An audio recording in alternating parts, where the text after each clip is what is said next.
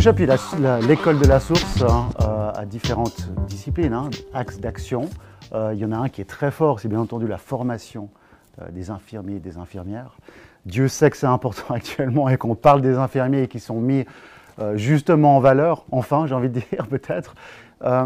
mais par contre, quelle, est l'évolution de ce métier-là? Où est-ce qu'il va? Est-ce que, est que, vous voyez une certaine évolution déjà dans les responsabilités ou peut-être dans, les expertises? Est-ce que ce métier est en train ou va évoluer à l'avenir oui, oui, très clairement, il évolue en fonction des, besoins, des besoins qui pèsent justement sur, sur lui. Et actuellement, on est dans une phase de transformation assez importante, justement, qui va fortement impliquer euh, des, changements et donc euh, impacter la profession.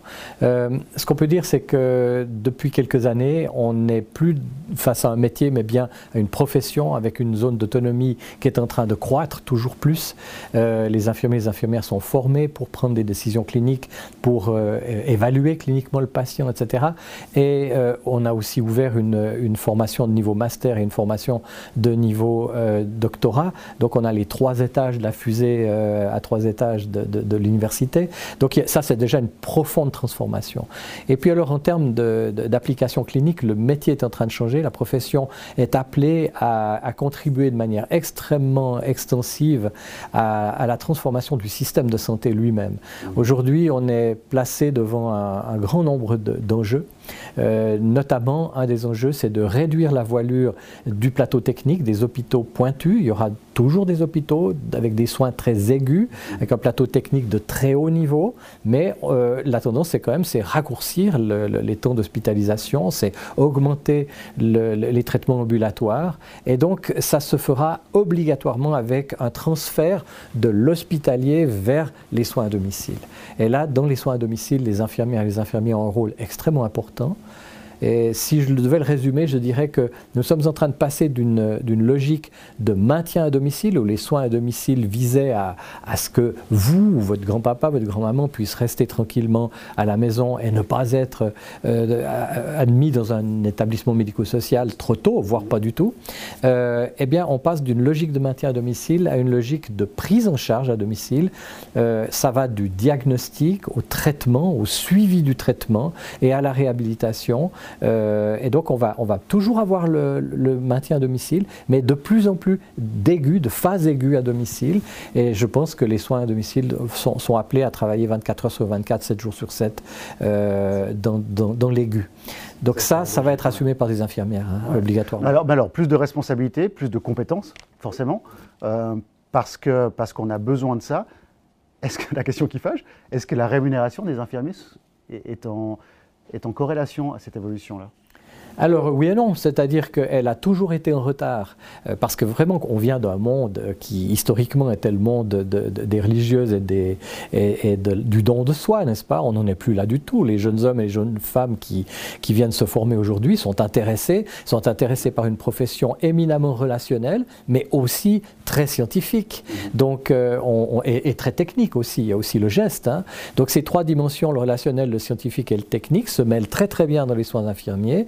Bien entendu, à comparaison de compétences par rapport à d'autres professions, les infirmiers et les infirmières n'ont pas encore tout à fait terminé leur, euh, leur combat, leur travail pour être, euh, pour être rémunérés de, de, la, de la bonne manière. Puis en termes d'image aussi, parce que c'est vrai que dans le commun des mortels, le citoyen lambda, quand on dit qu'on est infirmier, c'est vrai que c'est pas c'est pas une connotation péjorative du tout, mais c'est très limité. dans la tête des gens, l'infirmier fait peut-être 10% de ce qu'il fait réellement dans la vie euh, professionnelle.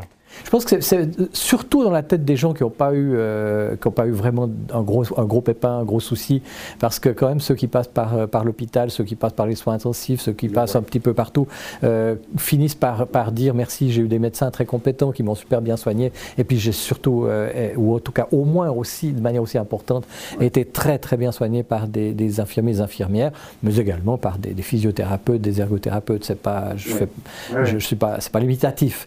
Mais vous avez pas parfaitement raison. Les soins infirmiers, ça reste quelque chose dans le dans le l'inconscient euh, populaire, quelque chose qui est plutôt lié au travail de la femme et, qui, qui s'associe à la nutrition, aux soins au corps, etc. Mm. Tout ça, ça existe, mm. mais c'est beaucoup, beaucoup, beaucoup plus que cela. Exactement. Euh, peut-être un, sujet qui, quand on parle euh, d'infirmiers, d'infirmières, profession, moi qui ai travaillé longtemps dans les ressources humaines, on a quand même ce débat sur le monde frontalier. Euh, quelle, est, quelle, est, votre vision de ça Si on regarde, il y a quand même beaucoup, beaucoup d'infirmiers, de soins qui viennent de France, pour, des, pour des raisons qui peut-être limitées au coût, peut-être d'autres raisons, je ne sais pas. Comment, comment est-ce que vous voyez cette situation-là? Eh bien, euh, sans vouloir être un normand, hein, mais je, vois ça de manière à la fois favorable et défavorable. Je vais vous expliquer pourquoi. Tout d'abord favorable parce que aujourd'hui, sur 10 infirmières qui sont, ou infirmiers, hein, qui sont euh, engagés, 4 euh, à 5 sont des Suisses, Suissesses et 5 à 6 sont des, étrangers. Par manque d'étrangers, par manque d'effectifs suisses. Donc la Suisse est totalement dépendante de l'alimentation, excusez-moi de le dire comme ça, mais en, en main-d'œuvre étrangère de ce côté-là. Donc par exemple, typiquement, euh, vouloir voter euh, pour des initiatives qui interdisent l'entrée dans le pays, c'est juste fermer les hôpitaux directement. Donc ça, c'est le premier point. Donc ça, ça, bien entendu, on peut être que positif puisque nous vivons grâce à cette euh, émigration, immigration. maintenant, pour ce qui est de, de, l'aspect négatif, c'est que, bien entendu, nous, nous pêchons, hein, nous prenons euh, nos, infirmières, nous, les prenons dans, la région frontalière, nous allons les chercher en France, en Allemagne, en Italie, euh, et puis euh, ben, nos amis français sont obligés d'aller chercher des, infirmiers infirmières en Espagne, au Portugal, qui eux-mêmes vont dans les anciennes colonies chercher au Mozambique ou bien je ne sais pas où. Et donc c'est un jeu de domino. Il y a de toute façon au bout du compte un endroit où on en manque alors drastiquement. Et pourquoi?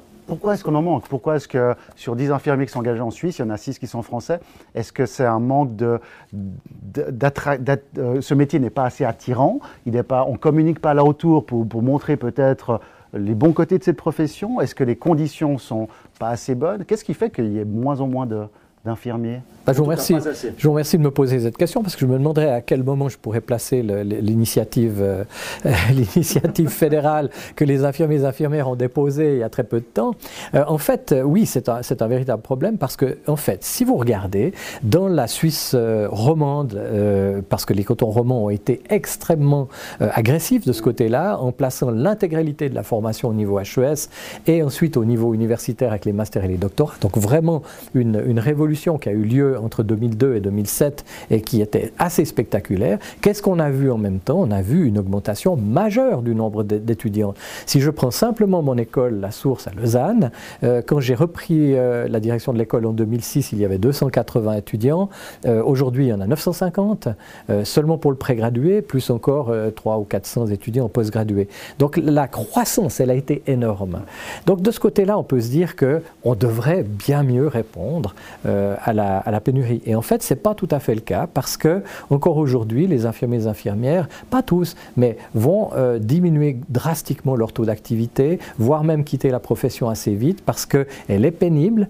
Par ailleurs, il manque une certaine reconnaissance, et je peux vous donner un exemple ou deux tout à l'heure, et puis il manque aussi une reconnaissance euh, euh, salariale, il manque aussi dans les conditions de travail une bonne dotation pour garantir la sécurité des patients. Donc on voit partir des infirmières un peu fatiguées, et ça, c'est la baignoire qui se vide et qui se remplit. On, leur demande trop, on ne les paye pas assez, ou on ne les reconnaît pas assez. Voilà. Mais vous savez, c'est pas qu'une question d'argent. Alors il y a une question d'argent, c'est complètement évident. Voilà, c'est ça. Euh, Mais quand vous voyez, je reprends par exemple une collègue de, soins à domicile qui, pour les soins à domicile, euh, est obligée de passer par la case du médecin généraliste pour obtenir une, une ordonnance pour pouvoir aller chercher une nouvelle paire de bas de contention parce que chez sa patiente, les bas de contention sont, sont fichus. Euh, franchement, elle perd son temps. Elle perd son temps à aller faire signer une ordonnance par un médecin qui ne sait pas pourquoi on le dérange, mais qui est le seul à pouvoir le faire parce que c'est remboursé par l'assurance. Là, par exemple, l'initiative fédérale dit que pour prescrire les soins, c'est-à-dire une douche, passer du principe que pour ce petit grand-papa ou cette petite grand-maman, on va passer d'une à deux douches euh, assistées par semaine. Les infirmières doivent demander au médecin. Là, maintenant, nous, on demande qu'elles prescrivent elles-mêmes les soins. On ne demande pas qu'elles prescrivent les traitements anticancéreux, mais qu'elles prescrivent la pommade pour la plaie, les bas de contention, etc. C'est assez vexatoire. Donc, nos, collègues ne se sont pas reconnus, du coup. Totalement. Je comprends. C'est un cercle un peu vicieux. Un deuxième axe de l'école euh, La Source, important, c'est la recherche et développement, l'innovation. Hein. L'objectif étant, euh, si je ne me trompe pas, d'apporter un maximum d'efficience dans les soins. Euh, quels sont les axes sur lesquels il y a encore un, bon, une bonne marge de main-d'œuvre à faire pour rendre les soins peut-être bah, plus efficients, plus optimales? Mais c'est un, processus continu. C'est le principe de la démarche qualité.